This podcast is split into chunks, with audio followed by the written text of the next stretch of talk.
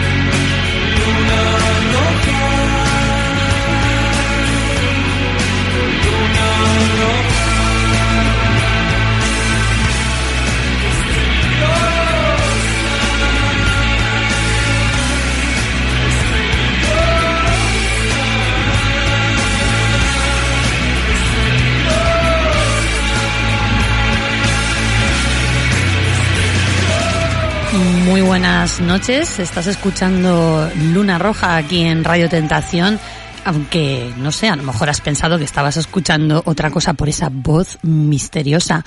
Muy buenas noches, Gustavo. Muy buenas noches, Olivia. ¿Qué tal? Sí, una voz un poco como de ultratumba.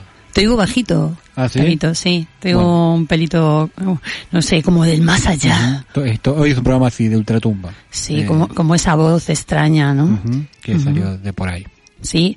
Eh, hoy estamos rodeados. Me da un poco de miedo. Tenemos demasiada gente aquí en el estudio portándose muy mal, además. Sí, además sí hay que poner un poco de orden, me parece. En esta manzana de Radio Tentación, hoy es viernes día 4 de noviembre, si no me falla la memoria y el teléfono móvil, o sea, la memoria, y son las 10.04, hay como un reloj, hemos empezado el programa, y tenemos, ¿cómo te digo? Derecha, izquierda, pues es que hay tanta gente que no sé por dónde empezar. A mi derecha tenemos a, a Germán, que ha repetido programa. Es que en realidad nunca me fui. Buenas noches. Te quedaste a dormir aquí. Claro, tengo esa virtud de quedarme encerrado en todos lados, entonces como... Bueno, eso se conoce que te gustó. Sí, Por sí, eso- está muy bien. por eso- Olivia, buenas noches. Muy buenas noches. Qué sexy comenzamos igual. Más que de ultratumba a mí me pareció un poco más de viernes noche Sí, de- a partir de las 12. apasionado, ¿no? Prohibido para menores. Sí. Y a mi izquierda mm, tenemos a Sergio. Muy buenas noches, Sergio. Buenas noches. Buenas noches, voz sexy de Radio Tentación, Antonio. Ay, muchas gracias, buenas noches. Que, bueno, nuestros oyentes lunáticos, fanáticos, os conocen perfectamente, porque sois los compañeros de Todo es Orientalizante, pero luego, ah, para los nuevos oyentes que nos siguen desde hace poquito, desde Radio Tentación, habrá que explicar un poquito la, la, la sección, ¿no? Claro que sí, encantados, encantados. Que nos siguen en Radio Tentación en el en el 91.4 Muy en bien. la- o en Radiotentación.com. o en la app que funciona muy bien. Que tenemos app. Claro. Es que para nosotros, Android Bueno. o iOS, lo que quieras. Qué cosa tan moderna. ¿Qué cosas ya ves, que no sí. tenemos? Siempre me olvido de, de recomendarla, pero en realidad funciona muy bien. Eh, que no, no, no es algo muy común en, en las aplicaciones de radio. Es verdad, es verdad. Así que otra forma de escucharnos o en iVoox, Spotify, Google Ah, Podcast. Spotify. Claro, Sí. Spotify. Oh my god, so LA. es que tenemos Hay aquí un nivel lingüístico. Y, y como somos tantos, pues Germán nos va a recordar el teléfono y todo para que nos manden mensajes. Eso, pueden mandarnos un WhatsApp al 639-641088 o para los que están overseas, más 34 639 641088. Es que, es que tenemos mucho nivel. Yo ya no sirvo. O sea, yo estoy aquí de complemento Pero- femenino. Perfecto. Momento, sí, y estamos en todas las redes. Sí, sí, sí. eh, Radio Tentación tiene redes. em, Facebook, Twitter, ¿no? Eh, Instagram y nosotros también, por supuesto, Luna Roja, también estamos en Arroba las tres. Perfecto. Muy bien, muy bien. Y mientras Germán está grabando todo tipo de, de vídeos y Claro, hay que, hay que alimentar las redes. efectivamente. ¿Y qué, qué vamos a hacer hoy? No, no lo sé, pero es que me pasó, estoy un poco indignado, porque me pasó una cosa, eh, mi- tengo una billetera que tiene un, como un ganchito para poner una cadena, ¿no? Porque como siempre la pierdo, la llevo atada a una cadena. Y se me rompió. Entonces estaba pensando, qué decepción cuando compro un producto de AliExpress que me vale 3 euros y no me dura nada. O sea, ¿quién iba a imaginar que un producto de esta empresa china que vende todo tipo de cosas a precios muy bajos iba a durar tan poco? Fíjate, qué sorpresa. Varias cosas, ¿no? Qué sorpresa eh, que un hombre blanco cisgénero heterosexual como tú lleve una cartera con una con una cadenita que, que es mm, desde luego mm, un, un inventazo y, y luego qué sorpresa eh, que efectivamente eh, la producción en masa mm, salga defectuosa, ¿verdad? Sí. Decía mi abuela Rosa, el dinero del pobre va dos veces a la tienda. Que venga tu abuela Rosa. Tendríamos que hacer una ouija. Pero no Sería un poco importa. complicado. Pero no importa. Bueno, la fecha ha estado ahí. Casi que podemos sí, todavía. sí, sí. Ay, pobrecita. Pues nada, eh, la verdad que es un placer tener el estudio lleno de lunáticos porque hacía mucho, mucho tiempo que no coincidíamos cinco miembros en el mismo estudio. La verdad que es fantástico que ya, mm, gracias a esta situación de la pandemia, podamos mezclarnos y seguro, no sé, como ya habéis adelantado las redes, que va a ir de miedito, patrimonio e identidad, seguro que más de uno nos vamos a quedar un poco helados. Que helados no es muertos de frío. Sí, sí, en este caso sí es muertos de frío.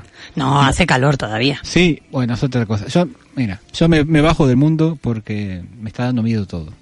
Se rompen las cosas chinas que compro que deberían durar toda la vida. Sorprendente. Hace calor en noviembre, estoy en camiseta. Ya está, listo. No, Bueno, el pero fin del tú- mundo. también tú es que eres de otro trópico. Sí, porque hoy, hoy justamente el calor tampoco ha sido el protagonista. Hoy ha sido sacarte el abrigo, la rebequita. Ya está cambiando, ya está aquí el otoño. Que va, se ha hecho un calorazo impresionante. Que va, que va. Algo se nota en el estudio, algo hay en el aire. Colores en el viento, como Pocahontas. Por si hay alguna pregunta en el aire que decís Isabel Pantoja. Eh, está ahí, está ahí. El que, el que se haya conectado hoy dirá, este de verdad es el programa cultural de, de Radio Tentación. Bueno, Pero precisamente yo creo que hay, eh, hay que dar cuenta de cómo entendemos la cultura en, en Luna Roja con, bueno, un amplio sentido y mm, sin temor a, a las barreras entre la alta y la baja cultura y todos estos constructos, ¿no? Que nos aprisionan más que nos explican cosas. Yo estoy impactado. Hay que normalizar más, ¿no? Es la frase de hoy, Sí. creería, ¿no? Muy lunático, muy lunático. ¿Qué nos traes de música, Tabo? eh, los CC Tops con Lagrange. El disco creo que se llamaba Tres Hombres. Hay una cosa curiosa de CC Tops, usan mucho el español porque son de Texas. Que Texas es un territorio robado a España, bueno, a México. Así que vamos con los Tops.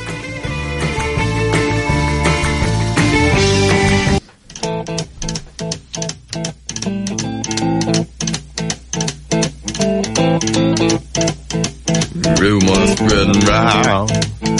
United Texas town. About to shack outside the game. You know what I'm talking about. Just let me know if you wanna go to that home out on the range. They got a lot of nice girls.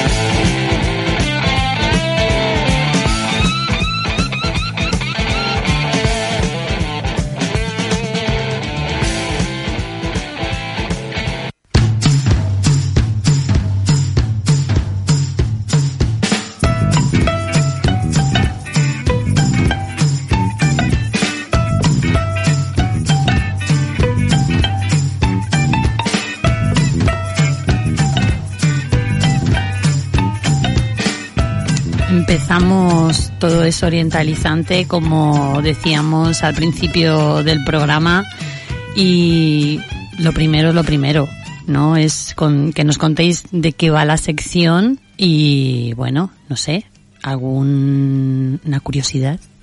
Sí, claro, para quien eh, nos esté escuchando por, por primera vez, bienvenidos, bienvenidas, eh, y, y para la, la radio que nos acoge, gracias por atreveros a, poner, a ponernos delante de un micrófono. No saben lo que hacen. No saben lo que hacen, perdónalos porque no saben lo que hacen. Eh, en esta sección intentamos reflexionar eh, un poco sobre cómo el, el patrimonio cultural, eh, entendido en, en amplio sentido, eh, el patrimonio arqueológico, el, el patrimonio arquitectónico, bibliográfico, el patrimonio inmaterial, eh, sirve eh, para crear identidades desde los estados, desde las instituciones culturales. Eh, y entonces eh, mm, reflexionamos sobre si esas identidades son eh, indiscutibles o si son impuestas o pues si se puede enriquecer un poco el debate proporcionando herramientas un poco críticas. ¿no? Qué serio te pones, Antonio. Es verdad, todo esto suena muy serio, muy intelectual, muy pedante, pero luego de verdad que nos lo pasamos bien, yo creo, ¿no? ¿Seguro? Vosotros diréis. No sé qué opinará Sergio de eso. No sé, nos habéis, nos habéis invitado muchas veces. Queremos pensar, queremos pensar que es porque al menos os caemos bien. Bueno, Os entretenemos. los billetes ayudan también. Los billetes. De, de los billetes vamos a hablar un poco. ¿Sí? También.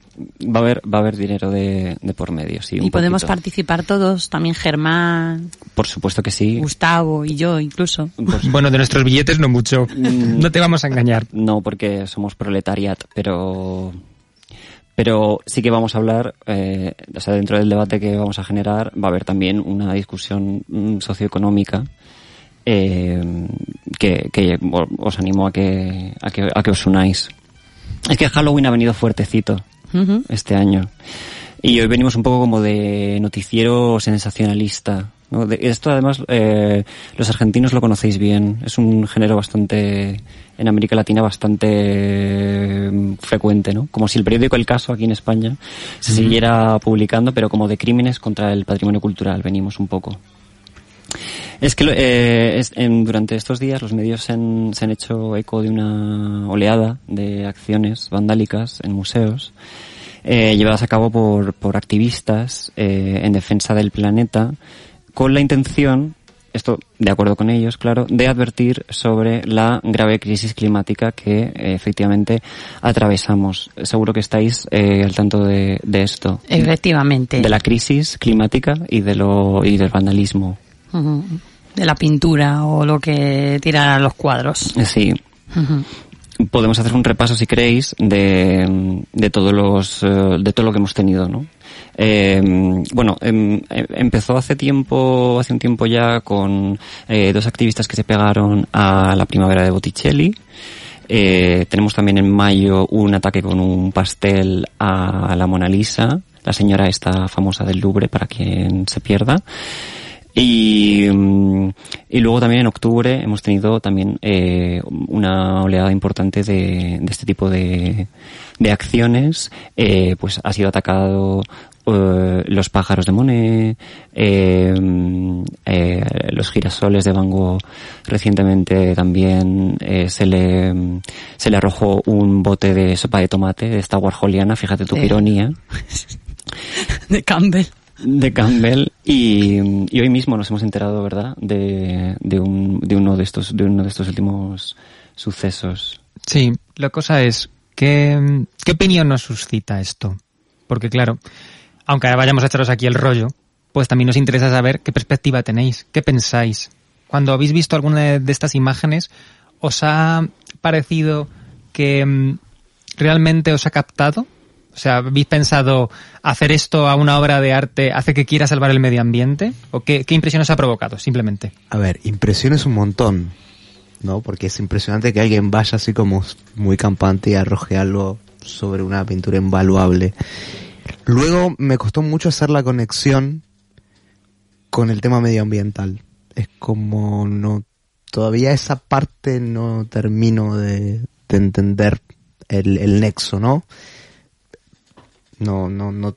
Es como que ahí todavía me hace ruido. O sea, si es una protesta y buscaban mm, llamar la atención, bueno, pero es que lo han conseguido. Ahora, el resultado, mm, pues no, ahí yo ya me perdí un poco. No sé tú, Olivia o Tavo, ¿qué pensáis?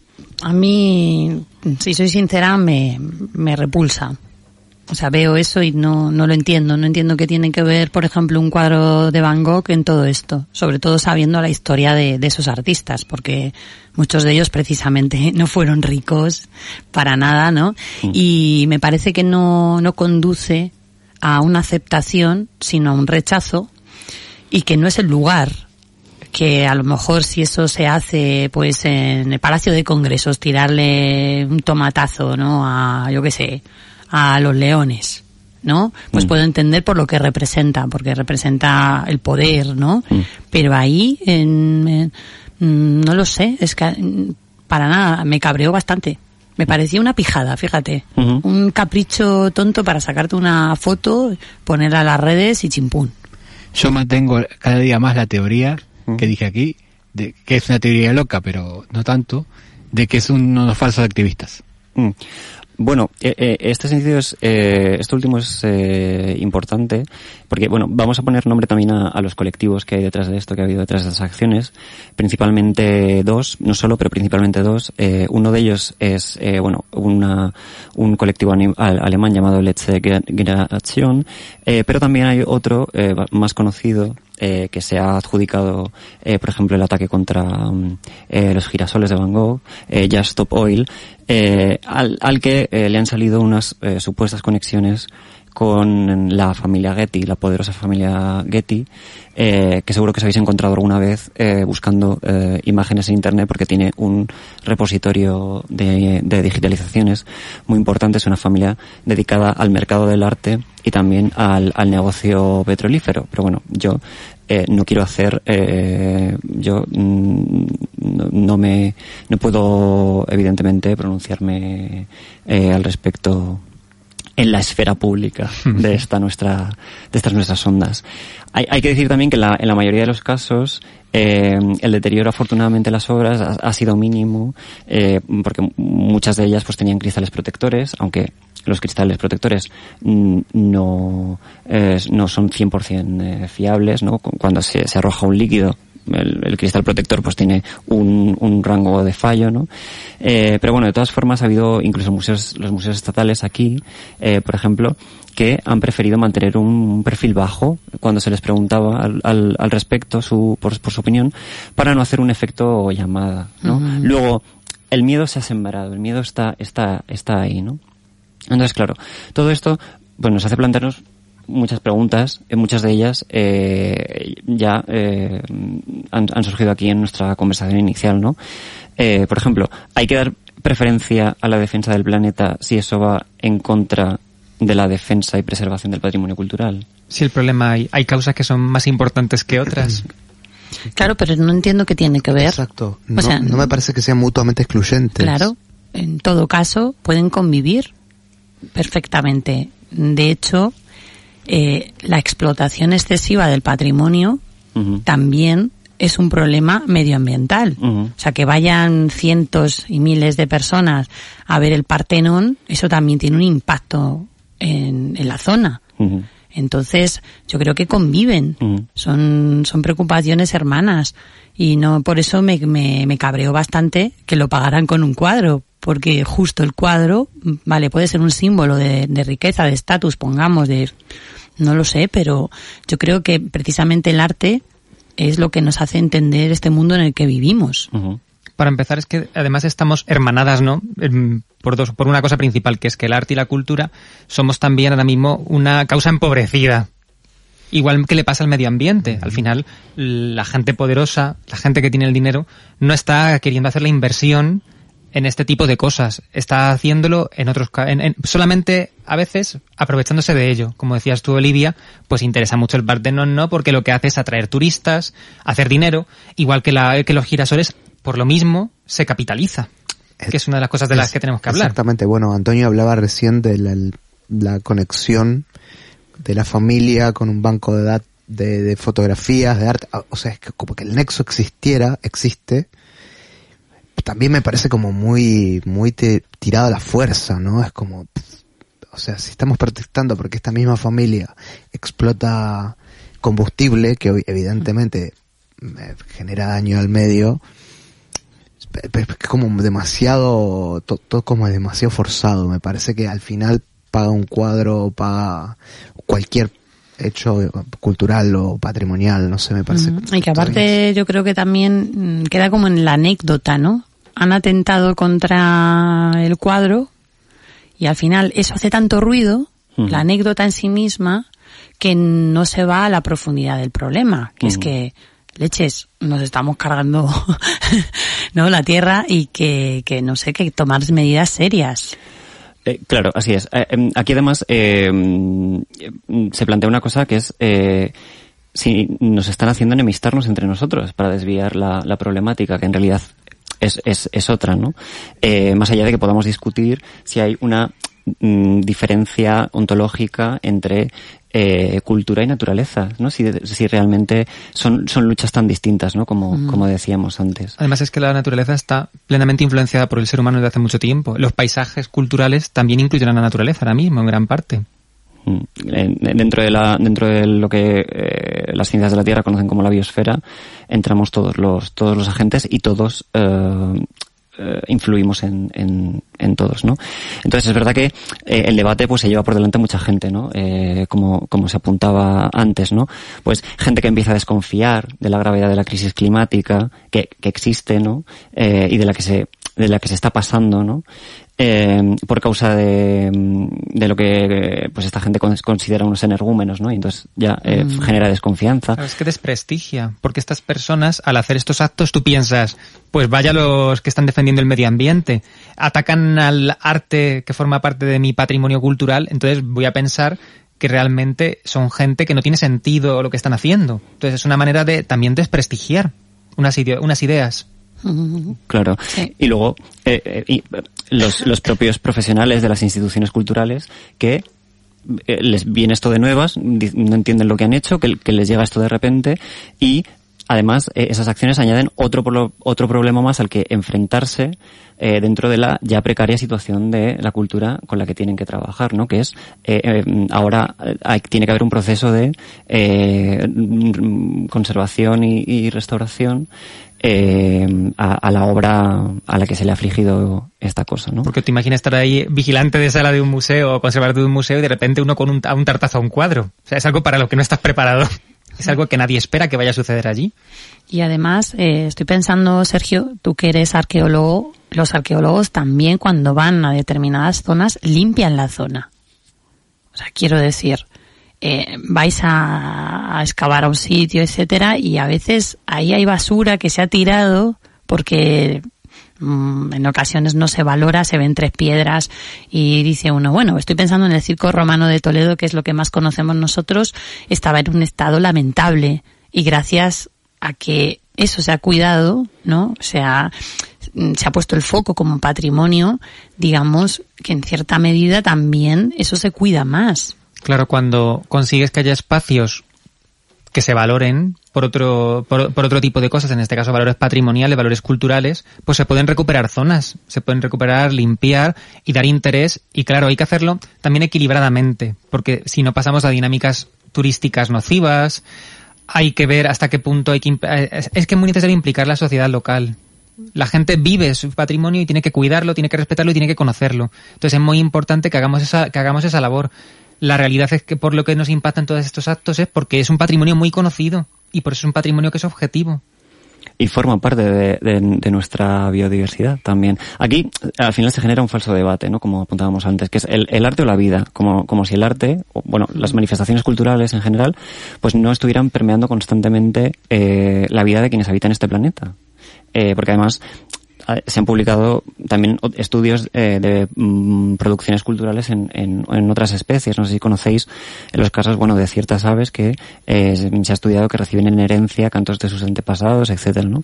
Pero es que además está eh, el ataque es eh, especialmente eh, sangrante contra- porque es contra las artes plásticas, que son el máximo exponente, el máximo representante de la sociedad preindustrializada.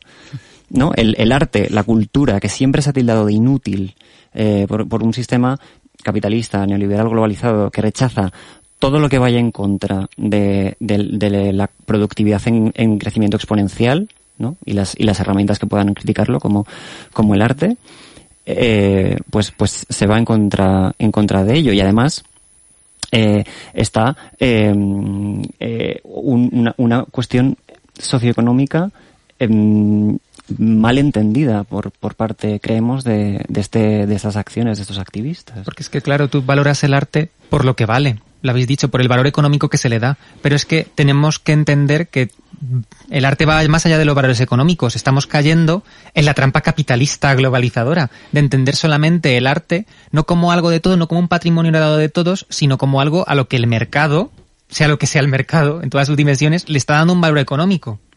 Entonces, no, mira, es que no estás atacando a una obra con un valor X, estás atacando a los valores patrimoniales de todos. Mm. Estas noticias, por ejemplo, nos han recordado también a otros momentos eh, en los que la, prensa eh, ha puesto de, manifiesto la necesidad de eh, profesionales dedicados a la conservación y restauración de bienes culturales. Y aquí subrayamos conservación. Desde aquí demandamos políticas de mantenimiento. No hace falta, cariño, que se caiga algo para arreglarlo. Eh, tenemos el, el- el- el caso conocido de, del ex homo de, de Borja. No sé si recordáis, carne de memes. ¿Quién no recuerda? Todavía hoy. Yo quiero, Acaba, acaba de cumplir 10 años. Sí. quiero una litografía de, Somos viejas, han pasado 10 años. Es Primer- verdad. primera cosa. Es, sí, es, eso para empezar. Y, Bueno, segun- y segunda también es que el ECOMO, vaya sorpresa me diréis, también se ha capitalizado por el sistema. Porque lo ha cogido, lo ha convertido en un producto, ese desastre, lo han convertido en un producto que ahora mismo cuesta 3 euros. Pasar a ver el ECOMO. Sí, sí, ya cobran por el ECOMO. No te creo. Y en estos últimos años han pasado por allí, según los datos que nos ofrece la interweb, 240.000 personas. No te lo puedo creer. Claro, al final es eso, ¿no? Eh, mm, eh, no- se, se, se banaliza una manifestación cultural eh, y de eso también, ¿por qué no? Se puede sacar una rentabilidad económica y en este caso se transforma, se traduce en una otra atracción turística guarrera. Que, que le ponemos en el ranking de las de las curiosidades españolas en breve, ¿eh? En la- el próximo ranking lo metemos. Sí, en los viajeros eh, Sí, lunáticos. sí. No, y, y seguro que ahora hay gente que va a ver la Mona Lisa porque le han tirado una tarta o lo que sea. O sea, Bueno, ahora as- también. Así nació también el ir a- el peregrinaje a Mona Lisa también, ¿no? Porque antes, Cuando se la robaron, ¿no? sí, cuando se la robaron. También yo quiero que decir aquí una cosa sobre esto del ECOMO en concreto y es que hay que tomarlo como un ejemplo negativo por lo que se ha convertido y también un, eje- un- un ejemplo al mismo tiempo negativo por la falta de conservación, como hablábamos antes, que tienen los bienes. El cuadro llegó a unas manos de una persona que no era restauradora especialista porque fue la única persona que al final, sin dinero, porque no había dinero, nadie quería gastarse dinero, fue, hizo sujetar la pintura que se estaba desprendiendo del cuadro, que estaba en muy mal estado. ¿Cuánto de nuestro patrimonio está así y llega a límites porque no se invierte en conservación? No queremos directamente que se gasten millones luego en la restauración. Es que si poco a poco invirtiéramos en conservar mejor las cosas, sin a veces tocarlas sin, simplemente controlando su ambiente y a veces tocándolas mínimamente nos evitaríamos grandes intervenciones y grandes sumas de dinero. Esto es como una casa vacía durante 10 años. Si no las pisas durante 10 años, la casa cuando llegas está hecha un desastre. Y tendrás que gastarte mucho dinero, pero si durante 10 años vas invirtiendo poco a poco dinero y la cuidas, la casa te aguantará perfectamente. Es la, falsa, es la falsa idea de que el patrimonio cultural eh, es caro. No, no es caro, se hace caro, que es muy distinto. Eh, bueno, por concluir un poco, eh, no sé si conocéis este meme eh, a partir de fotogramas de The Office, si no recuerdo mal, en el que un personaje eh, mm, enseña dos fotografías, no y dice, dime qué diferencia hay entre esas, de esas dos fotografías, y el otro personaje le dice, son la misma fotografía, ¿no? Eh, pues tú coges a un señor poderoso de estos, de, la, de las élites, que eh, evita propuestas eh, legislativas, socioeconómicas, ¿no? En contra del cambio climático, porque ellos ya reciclan y tal. Claro. Y ya eso, con eso, ya, ya, ya tiramos para adelante. Y a otro señor poderoso que dice que ya se hacen muchas cositas por la cultura, que ya tiene mucho dinerito, mucha, mucha, mucha subvención, ¿no? Fíjate tú, qué casualidad, que son los mismos. Siempre son los mismos. ¿no? Con esto lo que quiero decir es que atacando al patrimonio cultural, eh, a nuestra propia memoria común, como decía Sergio, a nuestra memoria colectiva, eh, solo se contribuye eh, a lo que a lo que hacen quienes conforman el, sistema, que es hacer del mundo un lugar menos diverso, porque como decíamos antes, la, la biodiversidad es cultural, los paisajes también son culturales, más inhóspito y menos habitable. Y con esa frase no- nos dejamos así, ¿no? Todo es orientalizante.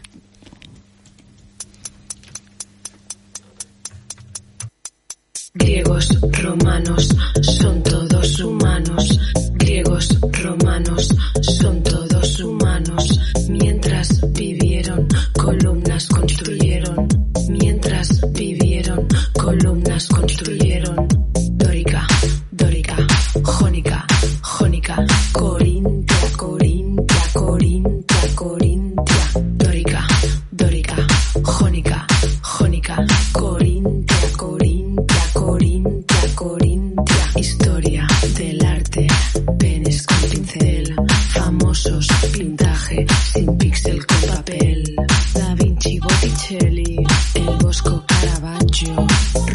Rubens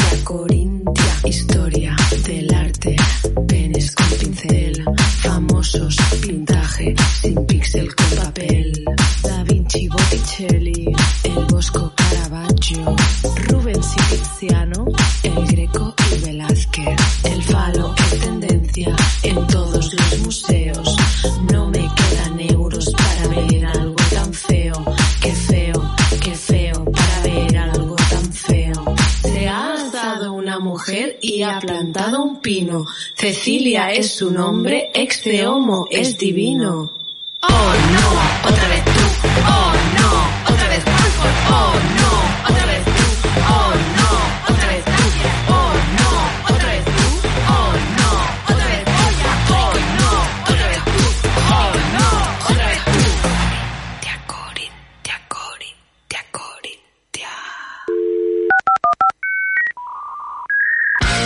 Síguenos en Facebook, Instagram o Twitter en arroba Luna Roja FM.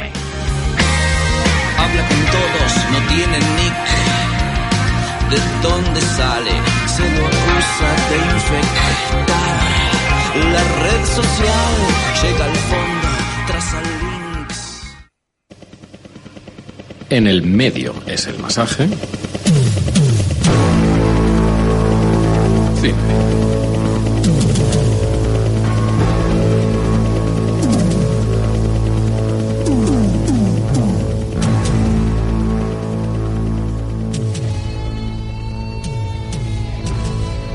el fiscal del juicio más importante de la historia argentina. Estando yo en mi casa fui secuestrada. Me tuvieron encerrada meses. La responsabilidad jerárquica es de las juntas. ¿Cómo demostramos que ellos sabían?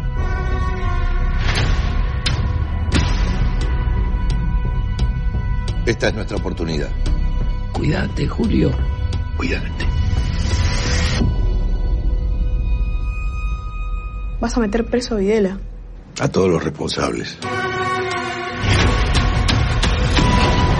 Lo único que te digo es que hay poco tiempo y solo no vas a poder. ¿En cuántos juicios estuviste? Ninguno. El 90% de los funcionarios de la justicia no quieren saber nada con este juicio. 99. Yo pienso que hay que buscar por otro lado entonces. ¿Dónde? Chicos. Sí. ¿Y si los funcionarios de carrera no quieren? Entonces traemos a los... Bueno, y así. No vamos a poner todo el tráiler entero. Em, hace unos años, un vecino me preguntó, me dijo, recomiéndame una película argentina en la que no esté Darín. Y hoy no es el caso, está, está Darín, una vez más. Pero bueno, Em, vamos a hablar de la película Argentina 1985, que está en cines, se puede ver en cines o en Amazon Prime. Y, pero ¿qué pasó en Argentina en 1985? Pregunto. Claro, ¿por qué no es otro país y otro, otro cosa? Claro, nació Germán ese año, es verdad. Ah, bueno, pues ya está. Es, es- es- De ya eso va la película. es la película, ¿no? Eso sale, ¿no? Claro, pero además ah, hubo algún otro hecho, tal vez no tan importante como el nacimiento de Germán, pero más o menos relevante, que es lo que relata la película, que es el juicio a las juntas militares que dieron el último golpe de Estado en la Argentina. Y vamos a poner un poco de contexto, más o menos pinceladas para que no tenga idea de la historia argentina. Durante el siglo XX, Argentina sufrió varios golpes de Estado. El primero fue el 6 de septiembre de 1930. Vale contra eh, Hipólito Yrigoyen, que era el, el presidente, y fue por el general Uriburu. Un nombre muy gracioso, siempre fue Uriburu para un tremendo hijo de puta, pero bueno, tenía un apellido así un poco estúpido. Eh, en el 43 hubo otro golpe contra Ramón Castillo, otro presidente más bastante peor era Castillo. Eh, en el 55 la autodenominada Revolución Libertadora, porque entonces los eh, golpes de Estado, los, las dictaduras argentinas se pedían nombres simpáticos. Revolución Libertadora, que fue contra Juan Domingo Perón. Eh, eh, el 1962 contra Arturo Frondizi, este no le pusieron nombre, ah, pero pusieron un civil en el poder. O sea, los militares eh, tumbaron al gobierno y pusieron a un civil a José María Guido. En el 66, otro golpe llamado la Revolución Argentina. Un poco flojo ese. Un poco pedorra, sí, sí, no, no, no estuvo tan... Se les estaba quedando sin combustible, ¿no? El... Sí. Demasiadas revoluciones a las que poner Claro. quiero decir. Claro. Demasiado y- y el- creatividad. Aparte le ponen revoluciones a los golpes de Estado, eso es muy curioso. También. Eh, porque no es una revolución, la revolución es de abajo hacia arriba. Esto Claro. es de arriba hacia arriba, pero bueno, es un poco curioso. Pero bueno, esto fue contra Arturo Ilia. Eh, básicamente, cada vez que un presidente hacía algo que no le gustaba o a la aristocracia o a la embajada de Estados Unidos, había un golpe de Estado, ¿no? Y el, el último, que es el que va de la película, fue el 24 de marzo de 1976, que, al que llamaron Proceso de Reorganización Nacional. Ya- que ya con ese nombre es tétricote, digamos. Comúnmente se lo conoce como el proceso, se habla de la época del proceso, ya no tanto, pero en una época, cuando yo era chico se hablaba en la época del proceso, lo que pasó en el proceso, Ajá. era el nombre que había quedado. Sí, el, el eufemismo. Es Claro, sí, era el eufemismo que había. Em, que bueno, es el que nos ocupa en la película, claro está. Porque, pe- pero ¿por qué son juntas? Porque los gobiernos no lo formaba eh, en este último un solo tipo, sino que había juntas de un miembro de la Fuerza Aérea, del Ejército y uno de la Armada. O sea, el jefe de cada una hacía como una comisión ahí, al final mentira, ¿no? Pero eh, por eso eran juntas de gobierno. Y durante la dictadura hubo varias juntas de gobierno. Se fueron dando golpes. También eso es una cosa muy común en, las dictaduras argentinas, que una facción le daba un golpe a la que ya estaba ocupando, o sea que se peleaban entre ellos también. O iba perdiendo poder el dictador de turno y venía otro dictador con, a reponer el poder, digamos, ¿no? Em, la, la última, el- la primera junta de este, de este último golpe eh, estaba formada por el ejército, el comandante del ejército que era eh, Jorge Rafael Videla, el de la armada Emilio Eduardo Macera y el de la fuerza aérea Orlando Ramón Agosti. Estos fueron los, los que dieron el golpe al principio, que la dictadura duró desde el 76 hasta el 83. Y en ese tiempo pasaron 12 miembros que formaron distintas juntas y por eso se llama ju- juicio de las juntas. porque se juzgó no solo a un dictador, como dijimos antes, sino a miembros de tres de esas juntas. O sea, no se juzgó a todos los que, a todos los miembros, sino solamente a tres.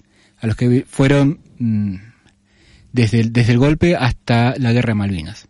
Porque lo que realmente les hizo perder el poder fue perder la guerra. O sea, eran militares que lo único que debían hacer bien era una guerra contra otra y le hicieron mal.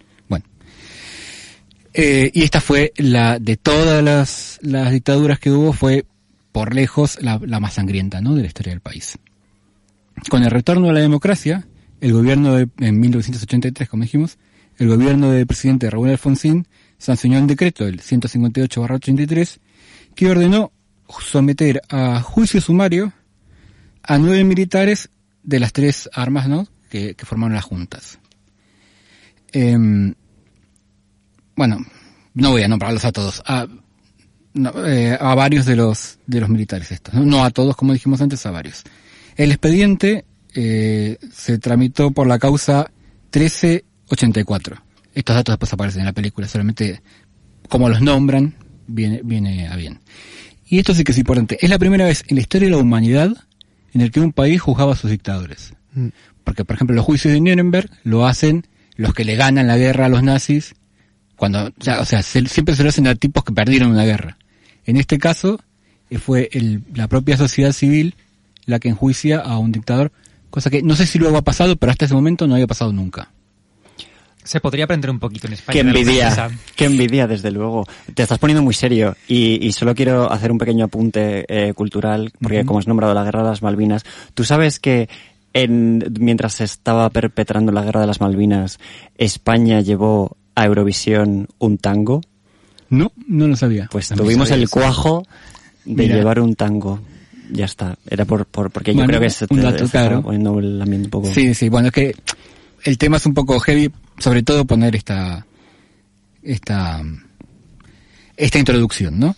Bueno, al principio los dictadores iban a ser juzgados por la justicia militar, Mm.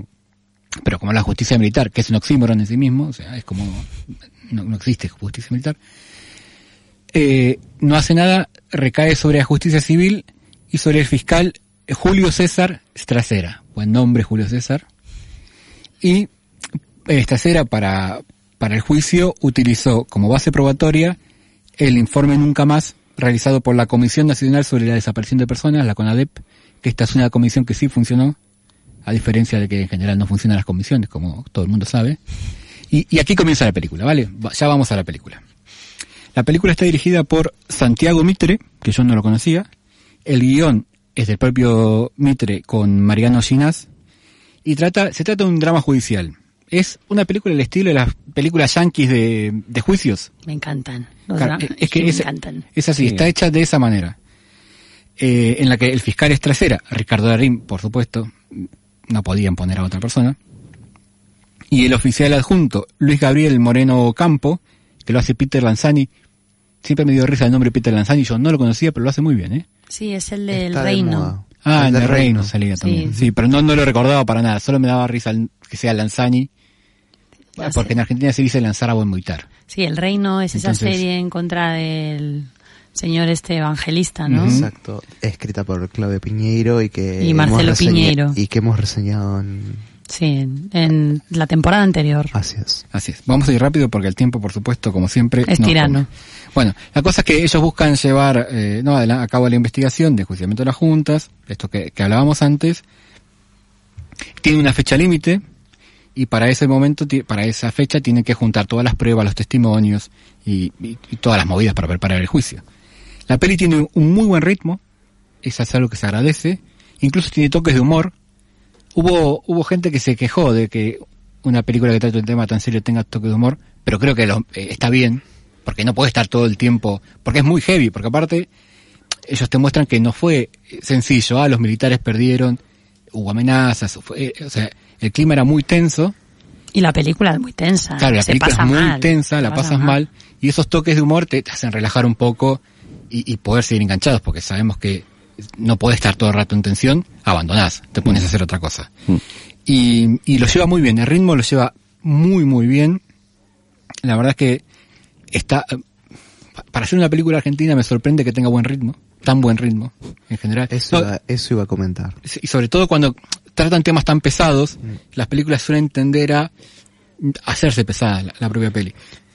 Sí, como más reflexión, ¿no? Claro. El hecho de que pasa de la reflexión a bajar línea y está todo el rato queriendo, ¿no? Sí, suele pasar eh, también en el cine europeo. Sí, también. Eh, muchas veces se baja ese ritmo, ¿no? Para recrearse en esa reflexión y a veces no funciona bien la película, precisamente por eso. Claro, la película la verdad es que lo mantiene bien. Si bien es una película de pasillos y despachos, eh, hay un bastante un buen trabajo en lo que es la recreación de los años 80. Eh, hay algún detalle, por ejemplo, en las aceras hay bajadas para sillas de ruedas que no existían. Obviamente, la que al 80 imposible. Pero bueno, eh, un detalle menor. En general está bien la ropa. Está la... rodada en la plaza de tribunales. Claro. Eh, sí. Claro. Eh, el peso de la actuación recae, como dijimos, sobre el dúo eh, Darín Lanzani. El resto de los personajes son testimoniales. Están ahí porque tienen que estar. Por ahí un poco la familia de, de, de el personaje de Darín, un poco, pero vamos, que tienen 20 minutos, de, 5 minutos de película y el resto es sobre ellos. Eh, y durante el juicio, durante la- las audiencias, mezclan imágenes reales, imágenes reales con imágenes de la película, porque el juicio se, se grabó, está guardado en 147 cintas de video que son preservadas en Noruega. Sí, llevaron los jueces, llevaron las cintas a Noruega, que las tienen en una cámara especial, por, porque, para que no se pierda nunca, ¿no? Porque si, la, la, la democracia en Argentina era bastante débil, de hecho hubo alzamientos militares luego, y tenían miedo de que se destruyan esas, esas pruebas. Entonces las llevaron ahí y están para siempre. Eh, y ese es el momento más duro de la película, el, el de las audiencias, cuando las víctimas cuentan, eh, porque bueno, la dictadura, además de hacer desaparecer a unas 30.000 personas, alguien va a venir a discutir el número porque no está del todo definido, son desaparecidos, pero hay un artículo en La Nación el 24 de marzo de 2006 que dice, Washington, 30 años después del golpe militar, nuevos documentos desclasificados demuestran que los militares estimaban haber matado o hecho desaparecer unas 22.000 personas entre 1975 y 1978. O sea, ya los propios militares admiten, para los Estados Unidos, eh, haber matado a 22.000 personas, o sea que 30.000 tampoco es tan lejano. Bueno, esa parte que es muy dura, la verdad es que es muy dura, porque hicieron bastantes...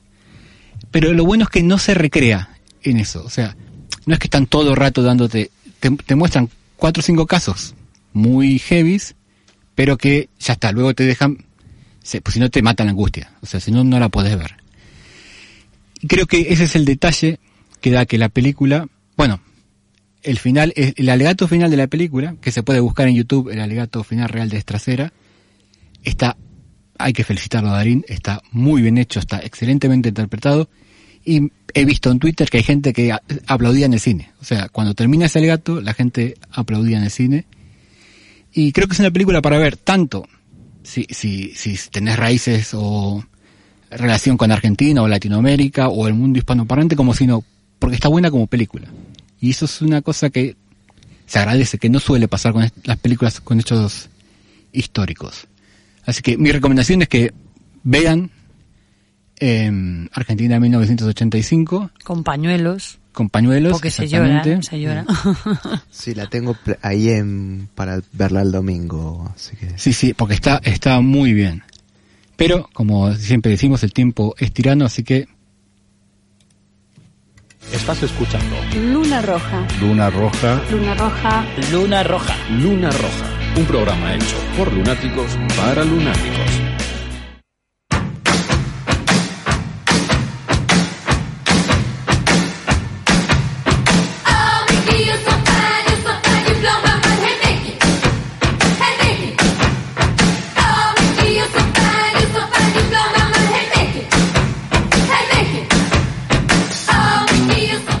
Es anterior a 1985, pero me gusta.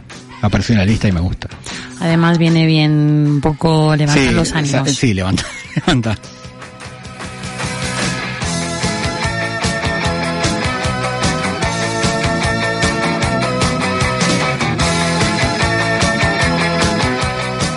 Realmente la recomiendo la peli, ¿eh? Véanla.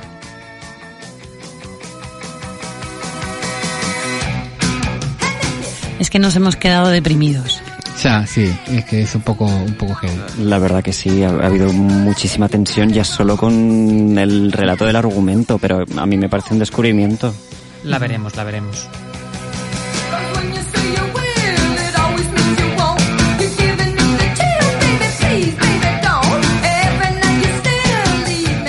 Un dato, la historia oficial, trama similar, no igual, es de 1985.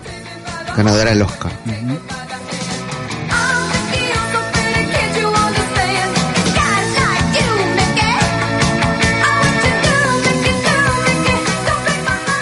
El plan austral es de 1985. Joder.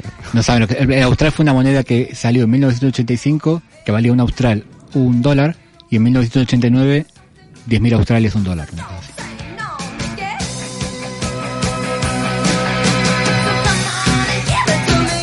Se portan muy bien ahora, pero al comienzo del programa había que tenerlos aquí correteando. Es que no puede ser. Vamos a ver, yo os he dicho que cuando vayáis es que